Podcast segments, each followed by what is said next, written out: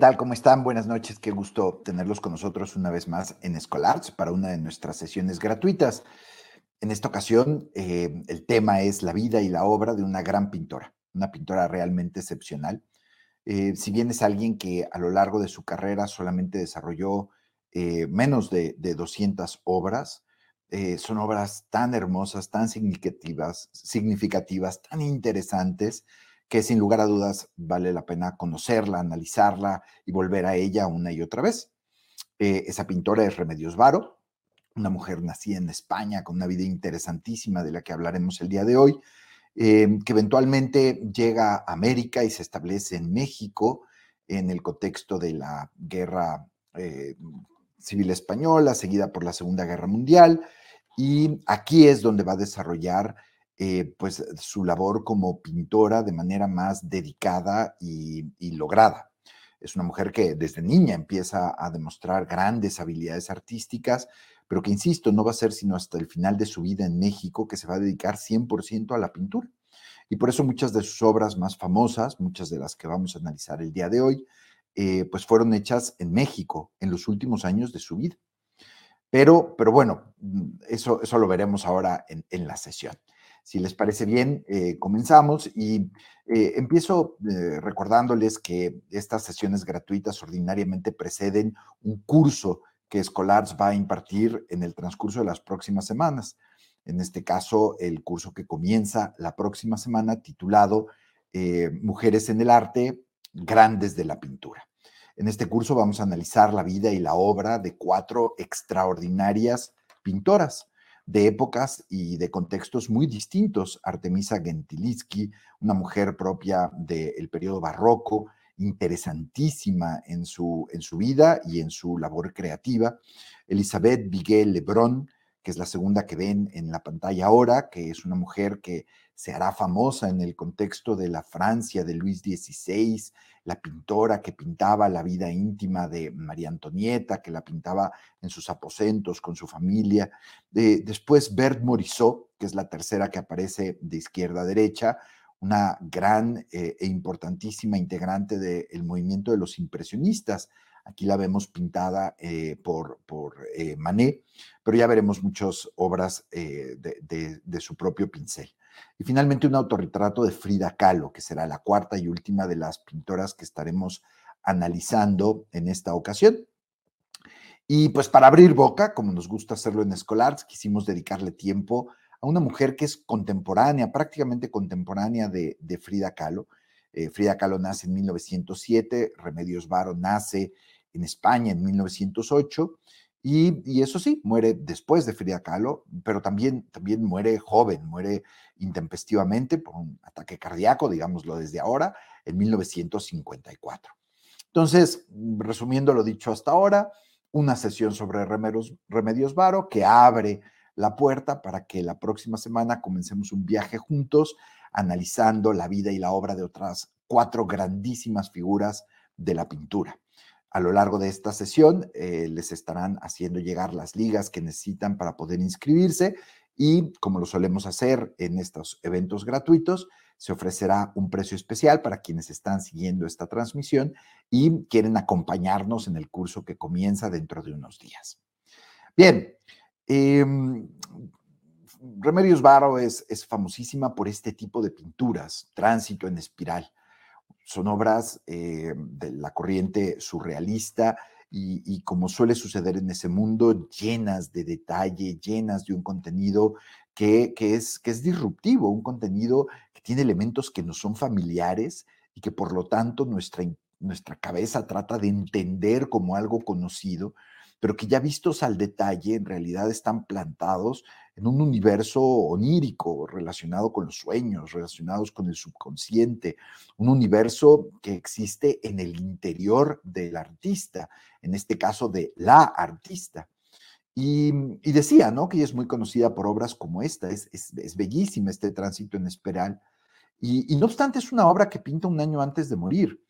Y, y digo esto porque ya, ya, he, adelantado un poquito, ¿no? Que es una mujer que va a hacer una carrera que va a estar centrada fundamentalmente en, la pintura, eh, que realiza como eh, publicista o trabajando para casas de publicidad o para grandes empresas, ejerciendo su eh, talento de una forma comercial. Y no va a ser sino hasta ya muy adelante en su vida que va a asumir la pintura al 100%.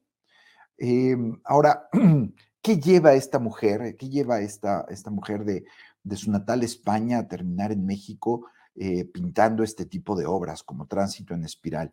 Y es que ciertamente a Remedios Varo le toca vivir una época complicadísima, eh, que la va a afectar personalmente, ya va a tener que huir a la manera más eh, cinematográfica, ¿no? De, la Europa que, que, se está comiendo el fascismo, ¿no? primero tiene que salir huyendo de España, en 1937 en el contexto de la Guerra Civil Española, que como recordarán se desarrolla entre el 36 y el 39, y después con la llegada de los nazis a Francia tiene que salir huyendo a México. Pero bueno, empecemos por, eh, por sus orígenes más remotos. Ella nace el 16 de septiembre de 1908 en Anglés, en Girona, España. Eh, ahí está, lo ven en el mapa. Eh, muy al norte de España, muy cerca de la frontera con Francia y a su vez también eh, relativamente cerca de la ciudad de Barcelona. Es la hija de eh, Rodrigo Varo y Cejalvo, que es un ingeniero hidráulico, aquí lo vemos en la fotografía abajo a la derecha, y de la mujer que aparece abajo a la izquierda, Ignacia Uranga. Él es, decía, un ingeniero hidráulico cuyo trabajo lo llevará a viajar por distintos distintos junto con su familia, incluida África, y no va a ser sino hasta que Remedios Varo tiene siete años que terminan asentándose en Madrid.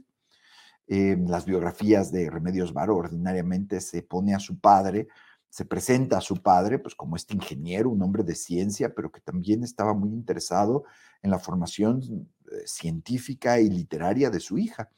Y se presenta a su madre, a Ignacia, como una devota católica eh, de origen latinoamericano.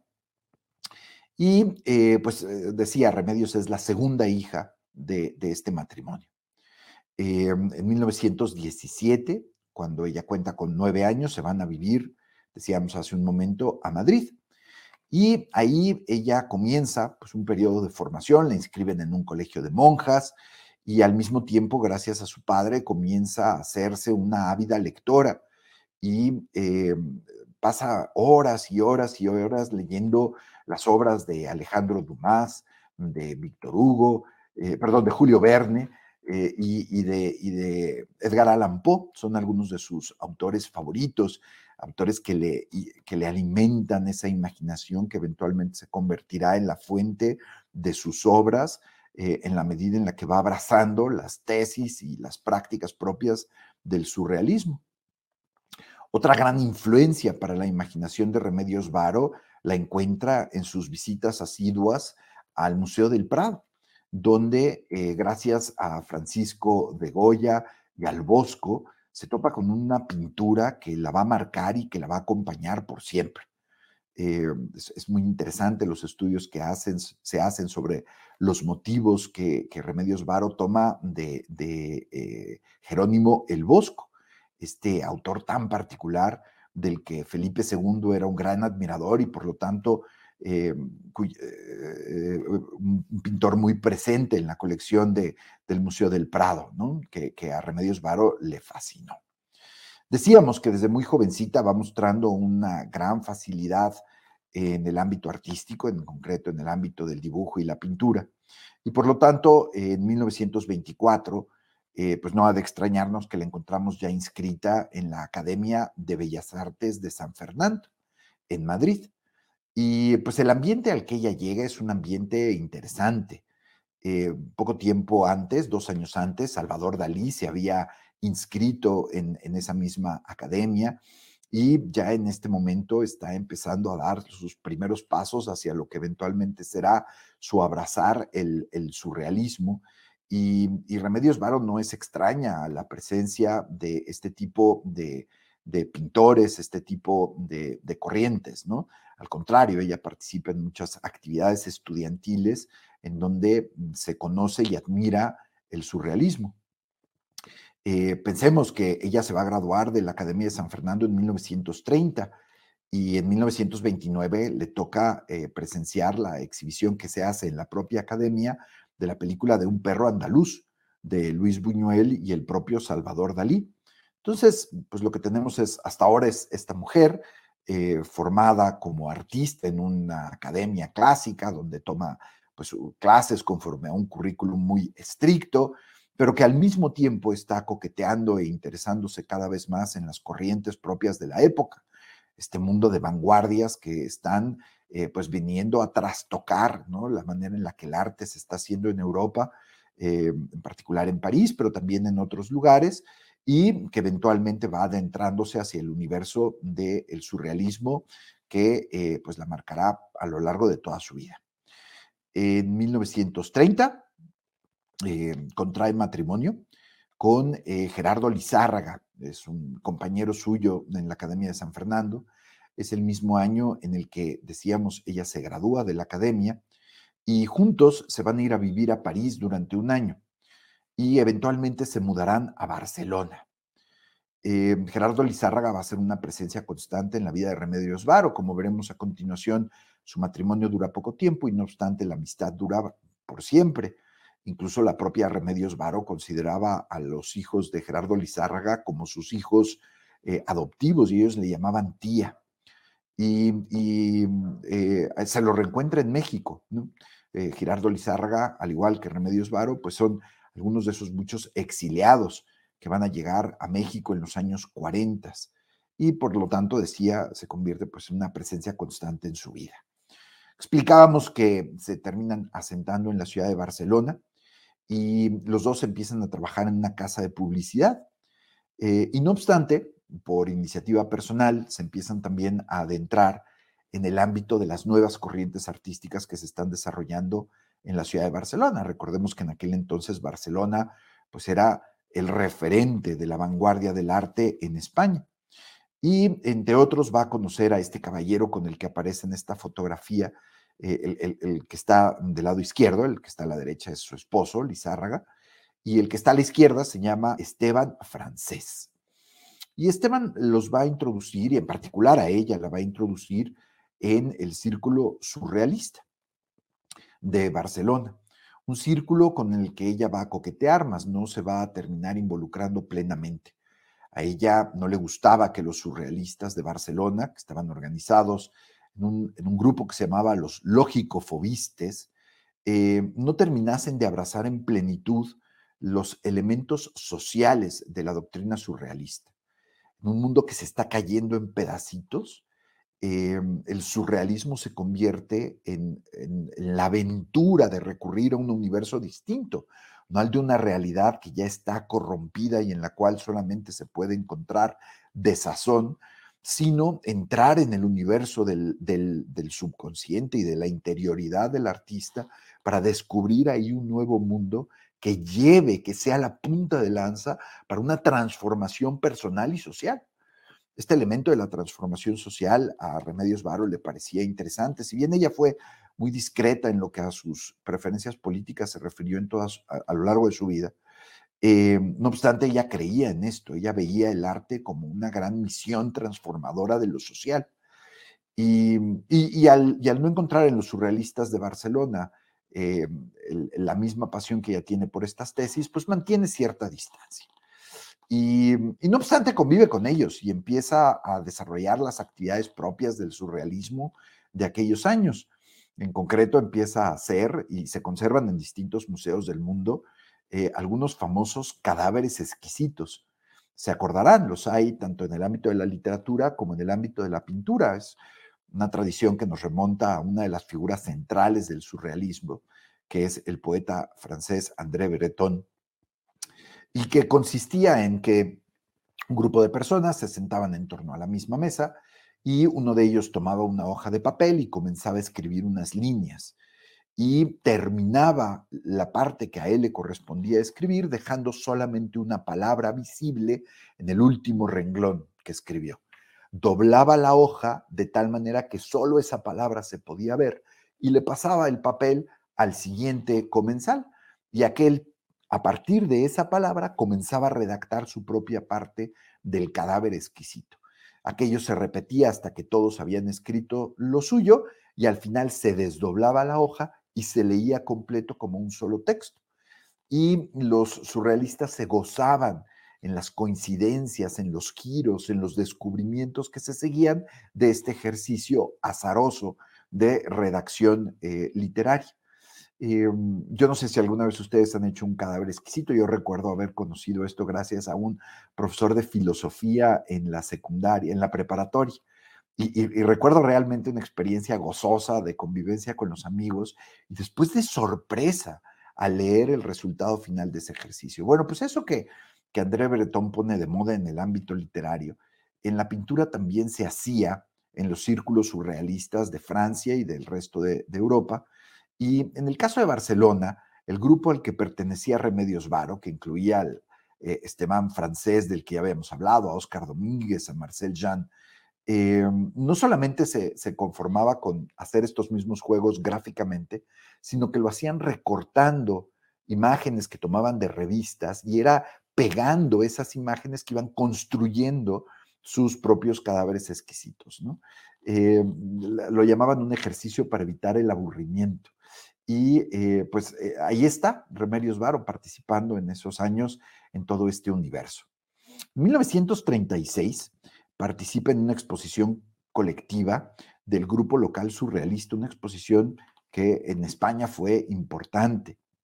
Y con ello vemos a esta mujer que está casada, que tiene su trabajo en una agencia de publicidad, pero que también está desarrollando todas estas actividades en el ámbito artístico.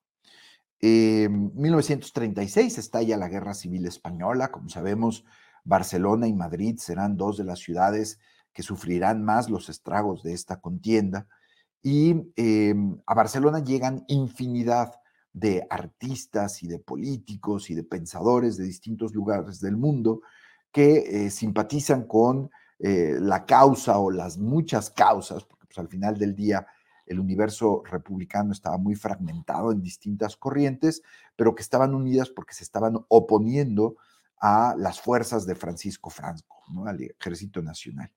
Y entre los personajes que llegan a vivir a Barcelona en ese momento, se cuenta este que ahora vemos en la fotografía, Benjamín Peret, que eh, como tantos llega a Barcelona para pasar unos meses mm, luchando en contra del fascismo. Y eh, Remedios Varo lo va a conocer, se van a enamorar, eventualmente mm, se van a casar. Y, eh, y, pues eso marca el fin de, su matrimonio con Lizárraga, pero también marca el inicio de su tránsito hacia Francia y desde Francia hacia México. En 1937, Peret huye de España a, París y poco tiempo después Remedios Varo lo alcanza Recordemos que 1937 es un año interesante y especial en el contexto de París porque se está celebrando ahí una gran feria internacional. Ya en otra sesión de Escolarts, aquella que dedicamos al Museo eh, Reina Sofía, eh, Museo Centro Cultural Reina Sofía, eh, hablamos de cómo es en esa exhibición en donde Pablo Picasso va a exhibir, por ejemplo, el Guernica, entonces, ya vemos, ¿no? Que aquello pues todo, está cargado de la electricidad y del dramatismo de lo que se está sufriendo tristemente en España, pero también de lo que Europa entera habrá de sufrir a partir de, del boom y del desarrollo de la guerra relámpago de los nazis un par de años después. Al llegar a París, esta inquieta mujer entra pronto en contacto con el grupo de los surrealistas que estaba eh, reunido en torno a la emblemática figura de André Breton. Y Breton la aprecia, la aprecia y descubre en ella y en su trabajo algo que es digno de ser reconocido como parte de su movimiento. Y junto con Max Ernst y René Magritte, por mencionar a algunos otros eh, eh, artistas de gran calado, pues ella empieza a participar en las distintas exhibiciones internacionales surrealistas que el propio Breton organiza. Les pongo un ejemplo de lo que ella está pintando y exhibiendo en esta época. E insisto, sigue sin ser una pintora profesional, no se dedica profesionalmente a esto.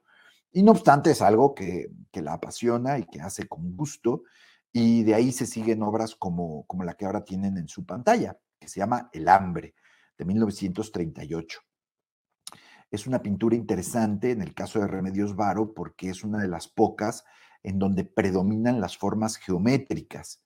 Eh, si bien sigue habiendo algunos elementos figurativos, vemos esta especie de cabezas de animales alargadas con unos filosos dientes representando eh, pues la mordida del hambre.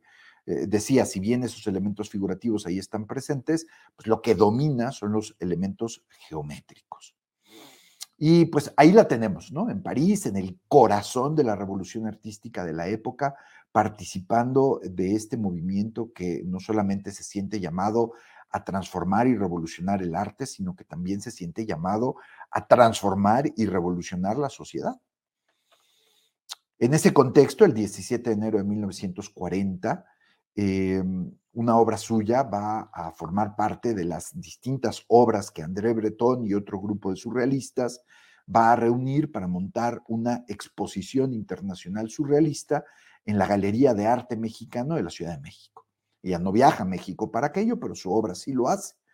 Esta es la obra que exhibe, Recuerdo de la Valquiria, de 1938, que, que pues ya nos permite ver aquí, ahora sí, todos estos elementos sugerentes, interesantes, perturbadores de la pintura propia de Remedios Varo, ¿no? Véanlo, ¿no? ¿Cuáles son los elementos de este cuadro? Ustedes díganme qué ven, ¿no?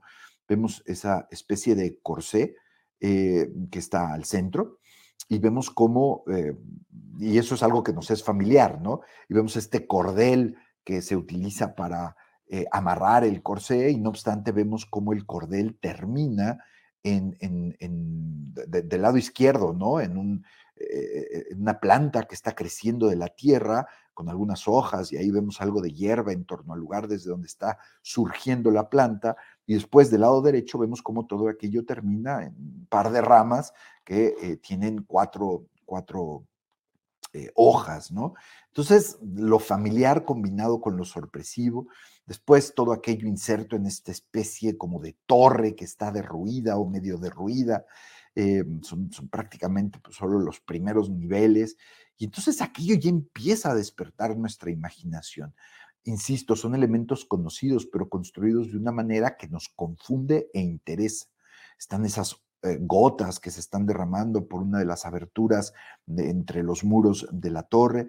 Y después vemos arriba lo que podría ser una especie de cielo, si no es que un fondo acuífero. Y ya del lado derecho, abajo, vemos eh, francamente presente ¿no? un cuerpo de agua en donde se alcanzan a vislumbrar dos cabezas de mujer.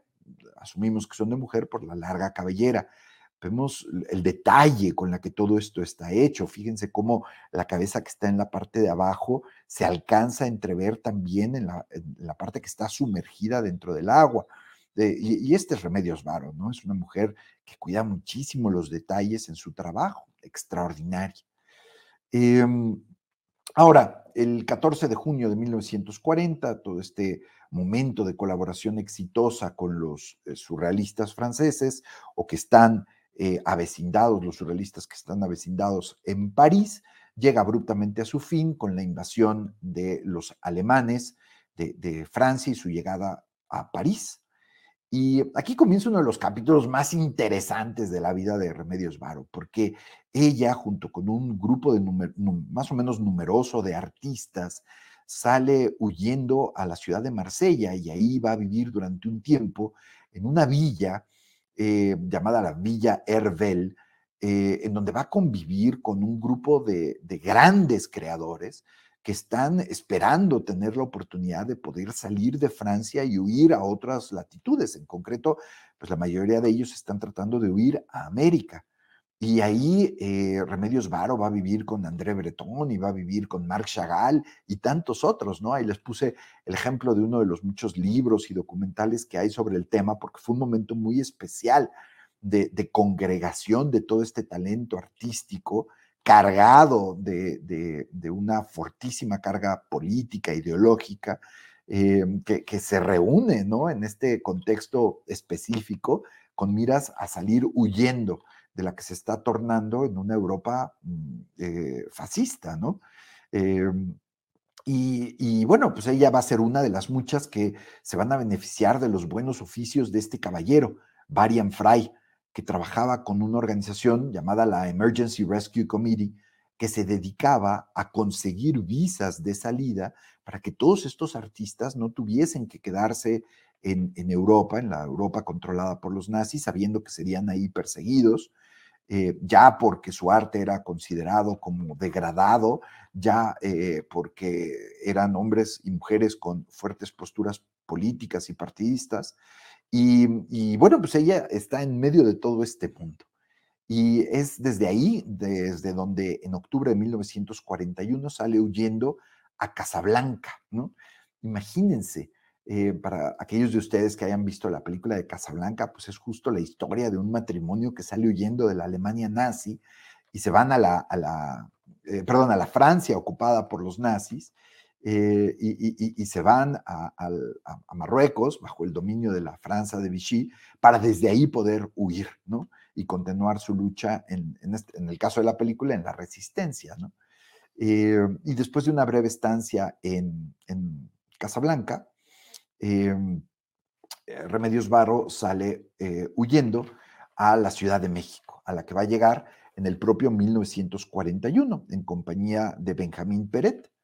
Eh, se van a sentar en la Ciudad de México pronto, esta es la casita en la que viven, en la calle Gavino Barreda, y a partir de ahí, pues ella, si bien nunca se nacionalizó mexicana, va, va ya a vivir el resto de su vida en México, hará algunos viajes a Venezuela, un viaje prolongado de un par de años, después visitará nuevamente Europa eh, en compañía de su madre, y, eh, pero al final del día ya el resto de su vida la va a hacer en México.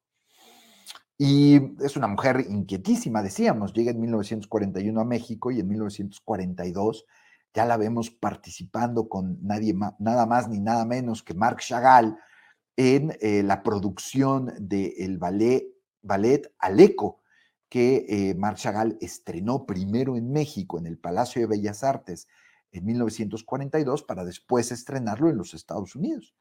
Eh, esta es una historia fascinante, interesantísima. Y, una de las muchas cosas que hicieron que Marc Chagall y Vela terminaran en México impulsando la producción de este ballet eh, fue que en México se produjeron todos los disfraces y toda la eh, toda la, indumentaria del, escenario en donde se representó el ballet de Aleco. Era infinitamente más económico hacer todo aquello en México y después llevarlo a Estados Unidos que hacerlo con trabajadores sindicalizados en los Estados Unidos. Y no solo eso, sino que Chagall, él siempre lo dijo, ¿no? Que su venida a México lo había transformado, porque en México había descubierto una explosión de color. Bueno, pues eh, cuando, cuando Chagall llega a México para montar este ballet, eh, el tiempo se le viene encima, llega un momento en donde le queda clarísimo que no va a poder terminar las cosas a tiempo, y entonces Vela le dice, no te preocupes, yo puedo buscar talentos que están viviendo aquí, entre ellos la propia Remedios Varo, para que nos ayuden al menos con la parte del vestuario.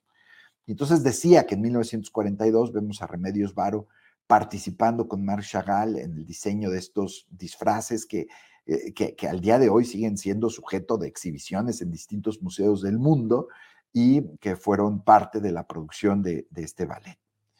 Em, ella sigue sin dedicarse profesionalmente al arte en el sentido más estricto, sigue haciendo trabajo de publicidad, ahorita vamos a ver el tipo de, de, pinturas que hace para catálogos de compañías farmacéuticas, ¿no? Trabaja para Bayer, trabaja también para, para una tienda de muebles, para una mueblería. Eh, aquí vemos un mueble que ella decora siguiendo el estilo francés. Eh, y, bueno, también les hace catálogos, y, pero, pero al final del día, pues ella vivía de vender este tipo de cosas. En 1946, eh, decía, hace ratito ya lo había anunciado, es cuando se casa con Benjamín Peret, fallece la primera esposa de Peret, y entonces se pueden casar. Y no obstante, ya para 1947 su relación ha terminado y ella eventualmente se va a ir a vivir a Venezuela con otro hombre de nombre Jean Nicole, a quien aquí, la vemos, ¿no? Y, son, son tiempos especiales para ella, entre otras cosas, porque tiene la oportunidad de reencontrarse con su familia en Venezuela. Aquí la vemos con su mamá y con su hermano mayor, Rodrigo. Rodrigo trabajaba en, Venezuela y eh, él era el jefe de epidemiología del Ministerio de Salud Pública de una región llamada Maracay. Y eh, pues e, eso hace que ella se adentre en ese mundo, consigue trabajo, sigue haciendo los, las imágenes que eh, le vende a Bayer, ¿no? Aquí vemos esta imagen, por ejemplo, vean qué cosa tan más interesante, especie de, mosquito, pero a su vez con elementos de hojas, ¿no? Eh, las antenas y en, eh, la trompa, referente al, paludismo, y lo vemos incluido en este catálogo de la Casa Bayer, publicado en la Ciudad de México, ¿no? Una cosa interesantísima. Y, y, lo que quiero hacer es subrayar, ¿no? que esta grande de la pintura vivía de otra cosa, ¿no? aún habiéndose formado en la maravillosa Academia de San Fernando. 1949 regresa a México y en 1952 comienza ya propiamente hablando su gran carrera artística. ¿Qué, es lo que sucede ese año? ¿Qué, es lo que pasa en 1952? Pues eh, que eh, termina viviendo con este hombre, Walter Gruen, Gruen era un emigrante eh, de origen austriaco que sale huyendo de la Alemania nazi, que llega a vivir también a México, un hombre que va a ser famoso porque va a montar una tienda especializada en la venta de, discos, de acetatos, eh, dedicados a la música clásica. Eso es lo que hacía Gruen. Y, Gruen le dice, vivamos juntos y dedícate completamente a la pintura no hagas otra cosa. Tú eres una mujer con un enorme talento y lo que tienes que hacer es pintar. Y entonces ella se dedica a pintar durante tres años, empieza a, pintar un montón de, obras, algunas de sus obras más famosas, y finalmente participa en 1955 en una exposición colectiva en la que entonces era pues, la más prestigiada galería de arte de la Ciudad de México, que era la Galería Diana, en Paseo de la Reforma. Eh, y esa exposición colectiva cuenta obras de Remedios Varo, pero también de Alice Rajón, de Leonora Carrington, eh, de Cordelia Urueta.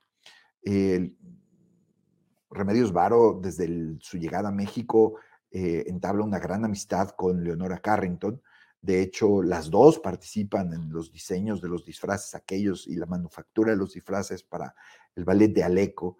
Y, bueno, pues a lo largo de su vida van a trabajar juntas en, muchas ocasiones, montando exposiciones eh, como esta, ¿no? Y participando en sin número de, actividades. Antes de enseñarles eh, algunas de las obras que exhibió ahí, fruto de esta ya dedicación completa a la pintura, quisiera recomendarles un libro que a mí me parece que es un catálogo muy hermoso de lo más representativo de la obra de Remedios Varo, que son los cuadros que pinta en su estancia mexicana. Eh, este, este, libro de Masayo Nonaka, Remedios Varo, Los Años Mexicanos. Aquí en la imagen lo ven con el título en inglés, pero también se puede conseguir en castellano.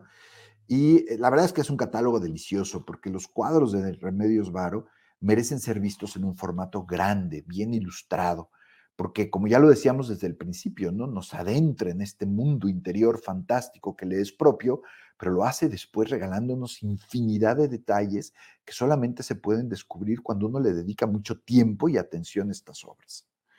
Em, este, este es el primero de los cuadros, eh, tres o cuatro cuadros que les voy a enseñar de los que exhibió en, esa primera exhibición colectiva, Roulotte, eh, este, eh, pues, carromato, ¿no? y, y, entonces, otra vez, ¿no? Vemos algo que nos es relativamente familiar, vemos un paisaje boscoso, eh, y después vemos una especie de carro que tiene pues, sus tres llantas, asumimos que hay una cuarta del otro lado, nos parece razonable. Después vemos una cierta similitud entre esas llantas o ruedas y las ruedas de una bicicleta o de una carroza, todo eso es razonable, un conductor dignamente vestido, pero después empezamos a ver una serie de elementos fantásticos que empiezan a despertar en nosotros la imaginación, como lo son ese juego de poleas y esos, eh, eh, pues, e, elementos mecánicos que están en la parte superior y ya no digamos lo que está sucediendo al interior de este carromato. Una mujer tocando el piano en una habitación que en realidad es eh, una especie de, de hall que está abierto a infinidad, a una multitud, véanlo, de pasillos y de habitaciones, ¿no? Y entonces eh, el, espacio aparentemente reducido es en realidad un espacio abierto y con ello genera una contradicción que nos sorprende y nos enamora. Eh, todos los cuadros de, Remedios Varo son una invitación a que formulemos ¿no? la historia que debería de explicar aquella maravilla que estamos viendo. Este es otro de los cuadros que exhiben esa primera exhibición colectiva. Se llama Simpatía o la rabia del gato y es un cuadro que pinta en 1955, eh, en el año en el que eh, monta esta primera exposición y que tiene algunos elementos que son muy especiales, ¿no? De entrada, eh, es sabido que Remedios Varo le tenía un profundo amor a los gatos, le encantaban. Y eh, aquí lo que estamos viendo es en realidad una especie de autorretrato doble, porque es el mismo rostro, los mismos elementos, los mismos gestos, los que vemos tanto en la mujer que está acariciando al gato, como en el rostro mismo del felino vemos el gato en esta posición tan, eh, tan, tan, especial que acaba de derramar un vaso de agua. Y luego fíjense cómo el agua se, se vierte desde la mesa hasta el piso y en el piso genera una especie de, de, de, gran charco, ¿no? Hay, una desproporción que es sorprendente entre la cantidad de agua que podría contenerse en el vaso y lo que vemos vertido en el suelo. Después ese arco en la parte posterior que a, su vez nos permite vislumbrar otro arco que conduce a otro espacio y entonces esto se convierte en lugares a recorrer. Otra vez vemos todo este juego de ruedas en la parte superior unidas por estos hilos finísimos que son tan importantes en su trabajo. Em, y vemos también algo que es muy propio de su pintura. Era una mujer perfeccionista ella ordinariamente primero hacía un dibujo de aquello que después iba a pintar al óleo y ese dibujo lo traspasaba después a la superficie sobre la que iba a trabajar su cuadro, eh, que ordinariamente era masonite, y, eh, y, por lo tanto, pues eran obras que ella había prefigurado, borrado, mm, hasta alcanzar la perfección que ella quería, y por lo tanto vemos estos equilibrios y estos detalles particularmente logrados. Es otro cuadro fascinante, El alquimista o la ciencia inútil. Y otra vez vemos, ¿no? Esta mujer que en su momento, pues al final tuvo un padre ingeniero que la enamoró del mundo de la ciencia y, que después supo combinar todo aquello por, con su amor por, por el misticismo y esta pretensión de poder llevar al espíritu humano, la inteligencia y la emotividad humana hacia eh, un universo más grande que el meramente material, ¿no? Y, insisto, todo eso lo vemos aquí en este cuadro tan especial. De entrada, vean cómo esas baldosas del suelo, que están construidas con esmerada perfección, eventualmente se pliegan y se acaban convirtiendo en el manto con el que se está eh, arropando este alquimista, ¿no? Vean cómo el piso se convierte en el, en, el manto, ¿no? De, de, de, este alquimista. Y después lo vemos, ¿no? Con un gesto, pues como ustedes díganme, yo diría, cansado, está eh, dando vueltas a, esta rueca, ¿no? Y con ello generando una dinámica de movimientos que acaban generando alguna sustancia que se está virtiendo con goteo eh, en la parte posterior, en esa mesa larga que vemos debajo de, una especie de plano inclinado en esa torre tan especial que está a su vez llena de poleas y de campanas y, eh, que, y que tiene estos embudos ¿no? que captan el agua que está cayendo de las nubes para después vertirlo en la maquinaria que el alquimista está activando. Eh, en fin, pues es una composición interesantísima. Volvemos a lo mismo, al final del día, eh, pues nos, toca eh, construir la historia ¿no? que esto podría representar. Y por lo tanto, todos estos cuadros se convierten en una invitación para revelar nuestra propia interioridad. Eh, así como la, pintora aquí nos está abriendo ¿no? su imaginación, eh, pues ahora a nosotros nos corresponde utilizar la nuestra para poder interpretar y tratar de darle sentido a esta maravilla. es el cuarto cuadro de esta exposición colectiva que les quiero mostrar. Música Solar, que es un cuadro también de lo más especial, ¿no? Esta figura tan particular que está parada en medio de un bosque y aquello está cubierto, ¿no? De, nubes densas, nubes oscuras. No obstante, vemos que hay un pequeño orificio entre las nubes por las que entra un, un hermoso rayo de luz y ese rayo de luz eh, está configurado de tal manera que parece un conjunto de cuerdas de, un instrumento musical. Y entonces vemos a la figura que está tomando un arco, vemos como con la mano izquierda eh, está dirigiéndose hacia las cuerdas para poder ir escogiendo las notas que va a tocar y después el arco pues lo está frotando sobre, el propio rayo de luz, ¿no? Es una cosa muy especial. E insisto, ¿no? Esto pues da pie a infinidad de interpretaciones que pueden ser mm, de lo más reveladoras de nuestra propia intimidad, ¿no? Eh, vean el detalle de las tres aves rojas que están en, en, las ramas de distintos árboles en el cuadro y vean cómo están surgiendo de una especie como de nido o capullo que es en realidad eh, pues, eh, una especie de envoltura de, celofán, eh, en fin, son, son elementos muy sugerentes, interesantes, como si la música que se está interpretando aquí, gracias a ese rayo de sol, estuviese liberando a estas aves que ahora vemos cómo están a punto de alzar el vuelo. La que está atrás ya está con las alas extendidas volando, las otras dos están apenas saliendo del nido, ¿no? Una cosa muy especial, muy hermosa. Bien, eh, un año después, en 1956, monta su primera exposición individual también en la Galería Diane. Y les quiero enseñar algunas de las obras que montó ahí. Eh, esta es una de ellas, El flautista, una obra muy especial, ¿no? Al final es una mujer que, que presenta estas figuras que, que, que, nos saben, ¿no? A conocidas, ¿no? Eh, pensemos, ¿no? Como Salvador Dalí, por ejemplo, pues abrevaba en buena medida de la tradición flamenca de la pintura eh, en la época del primer renacimiento y por lo tanto le gustaba hacer mucho estas figuras alargadas, dignamente vestidas, eh, a la manera de lo que pintaban Roger van der Weyden o, Van Eyck. Mm, eh, y, bueno, vemos también como en Remedios Varo hay algo de eso, ¿no? Mm, ahora, aquí escogí esta porque aquí hay una acción creadora interesante, ¿no? Vemos cómo el, acuérdense, ¿no? Todo el surrealismo tiene esta pretensión de que a través de este movimiento artístico se generará una transformación social que derivará, perdón, personal, que derivará en una transformación social. Y por lo tanto el artista es una especie de creador de la sociedad, es una especie de creador del mundo, de su mundo, eh, del mundo que está imaginando, del mundo que está compartiendo, pero también del mundo que se va a generar a partir de la confrontación entre el observador y la obra.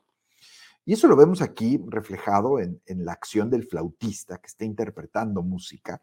Y vemos después cómo de la punta de la flauta, del extremo de la flauta, eh, emana otra vez uno de estos finísimos hilos propios de Remedios Varo, que comienza a levantar del suelo aquellas rocas que están marcadas por fósiles y que está siendo llevadas a ir conformando la torre que ya está prefigurada del lado izquierdo, ¿no? Vean cómo ya la torre ya está diseñada y ahora el flautista lo que está haciendo es utilizar su instrumento, utilizar su música para poder ir creando todo aquello, ¿no? Eh, esto, esto, me recuerda a un hermoso cuento de J.R.R. Tolkien, que al narrar los orígenes de la Tierra Media precisamente hace referencia a un grupo de músicos que eh, interpretan una melodía y después se dan cuenta de que esa melodía acaba de construir un mundo, ¿no? Eh, pero bueno, es solo una referencia que se me vino a la cabeza disfrutando de este hermoso cuadro de Remedios Bar. Es otro cuadro también sugerente, interesante, donde conviven los elementos que no son familiares con los que no lo son y después las combinaciones sorprendentes llamado Revelación o El relojero, un cuadro en 1955. Y entonces vemos a un relojero que está trabajando en su mesa de trabajo, mm, llena de sus implementos eh, cotidianos de, eh, manufactura de relojes, vemos todos esos pequeños pernitos que se están cayendo al piso, vemos, incluso imagínense, ¿no? Cómo están rodando por el piso, vemos una perspectiva lineal muy bien lograda, aquí vemos que es una mujer que recibió una formación clásica en lo que a la pintura se refiere. Y después vemos esta colección de relojes que están en la parte posterior, uno, dos, tres, cuatro, cinco, seis, siete, ocho relojes. Y todos esos relojes, es interesante, están dando la misma hora, las doce y cuarto. Eh, y, no obstante tienen algunos elementos de variación. Hay algunos que tienen un segundo reloj en la parte superior, algunos muestran otra hora, otros muestran, por ejemplo, ahí se ve una luna creciente. Eh, y, lo interesante es que en el interior del reloj se abren unas cortinas y vemos al mismo sujeto, es exactamente el mismo sujeto, pero en distintos momentos del día, en la misma habitación, y en algunos de ellos lo vemos dignamente vestido, en otros lo vemos aburrido, en otros lo vemos impaciente, en otro muy sorprendente, en otro parecería que está en acción, ¿no?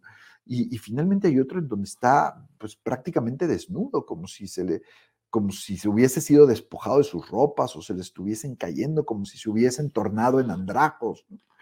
Eh, en fin, una cosa interesantísima.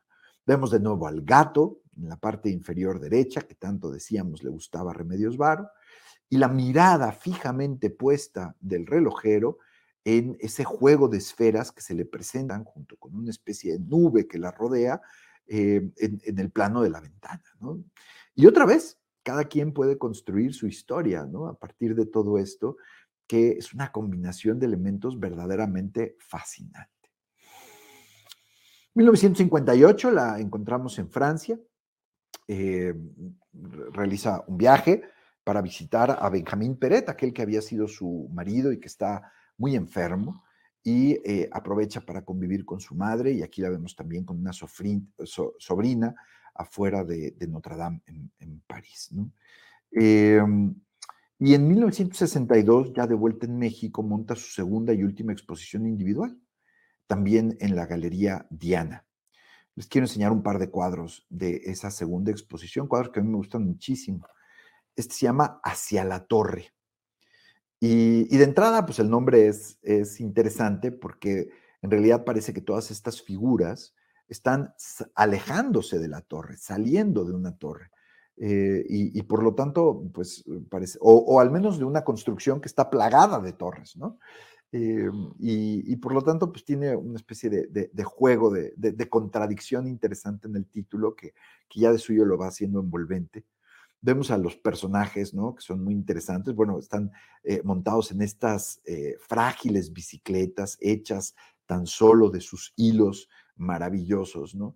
y vemos, pues, en el primer plano a un sujeto cuya casaca se está abriendo en la parte posterior que se convierte ¿no? en una especie como de alas de mariposa y hay un juego interesante de aves que están entrando en la parte superior y saliendo en la parte inferior y esas, esas eh, aves sí las vemos dirigiéndose hacia la torre, ¿no?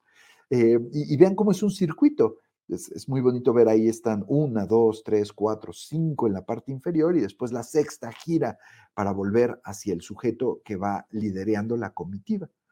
Después viene una especie de monja, ¿no? Eh, acordemos que pues, Remedio Varo se, educó con, religiosas, que viene conduciendo a un grupo que podrían ser sus colegialas, ¿no? Este podría ser un retrato eh, a, la Remedios Varo de, sus compañeras de generación. Y luego, otra vez, ¿no? La perspectiva lineal, las losetas muy bien plantadas, eh, estas, estas paredes altas, ¿no? Que generan una sensación de intriga con respecto de lo que habrá detrás, unos árboles eh, sin, hojas, ¿no? secos que, eh, sobresalen y que alcanzan estas nubes oscuras que amenazan tormenta y que generan una combinación maravillosa. Bueno, pues este es hacia la torre. Y después aquí volvemos a ver algo muy similar a lo que habíamos visto en su cuadro de el, flautista. Este otro cuadro de 1961 se llama Bordando el manto terrestre. Entonces, vean los elementos. Vemos de nuevo un flautista en la parte posterior, lo alcanzan a ver, ahí sentado en una especie de nicho, está tocando eh, y por lo tanto, pues hay música de por medio. Y después, en un plano eh, eh, anterior, vemos a esta figura erguida, también digna y misteriosamente vestida, que está leyendo, leyendo algo, como si estuviese eh, convocando un hechizo o leyendo una fórmula, y al mismo tiempo con una vara está moviendo, ¿no? una especie como de, de, cuenco del que emana ahí un vapor que nos hace pensar que aquello pues está en, en algún grado de ebullición, y vemos cómo de ahí salen estos hilos finísimos que se dirigen hacia las eh, mesas, los, esta especie como de, eh, pues eso, de, mesas donde están, eh, sí, de bastidores, de, donde están estas cinco o seis mujeres, cinco mujeres alcanzamos a ver, ¿no? Tal vez una sexta del lado derecho ahí en medio, que están utilizando ese hilo para, para pintar, ¿no? Y lo que están pintando está saliendo por una rendija, vean las rendijas que vemos en la parte frontal del lado izquierdo, del lado derecho, y también las vemos insinuadas en la parte posterior, es, decía, están saliendo la tela que ellas están pintando, eh, y en donde vemos como aquello que pintaron se va convirtiendo en la realidad del mundo. Y vemos casas, y vemos árboles, y vemos mares, y vemos barcos, eh, eh, vemos una especie como de lagos interiores, ¿no? Vemos plazas, vemos incluso por ahí a un sujeto, un perrito, ¿no? Probablemente sea un gato más que un perro, siendo Remedios Varo del lado izquierdo, ¿no? En fin, y es otra vez, ¿no? Esta labor del artista que está creando un mundo que a su vez crea un mundo. Y esto es una cosa muy importante. Bien, otro cuadro de esta exposición llamado La Huida, eh, que, es un cuadro también interesantísimo, ¿no? Otra vez, los elementos que no son familiares con los que no nos son familiares. Esta mujer dignamente vestida se parecen a, las que portaban el, el, uniforme escolar, aquel que habíamos visto hace un momento. En esta barcaza que están sosteniendo de nuevo con hilos, ella está dirigiendo el timón con la mano derecha. Eh, vemos pues un momento de gran movimiento, de gran turbulencia, incluso sus cabellos se elevan hacia el sol, cabellos hermosamente retratados. Ahí lo vemos vestido con una especie de, a mí lo que, lo que me provoca esto es pensar inmediatamente en una especie de, hábito monástico, así una figura mística. Y están enfrentando una corriente de lo que podríamos llamar agua, pero también bien podría ser lava, que está emanando de esa gruta hacia la que ellos se dirigen, o sea, van a contracorriente. Y, otra vez, volvamos al título, ¿no? La huida. Y entonces este cuadro se convierte en una posible metáfora para infinidad de cosas interesantes. Bueno, pues esto es eh, un, ejemplo o algunos ejemplos de lo que ella muestra en esa última exhibición individual.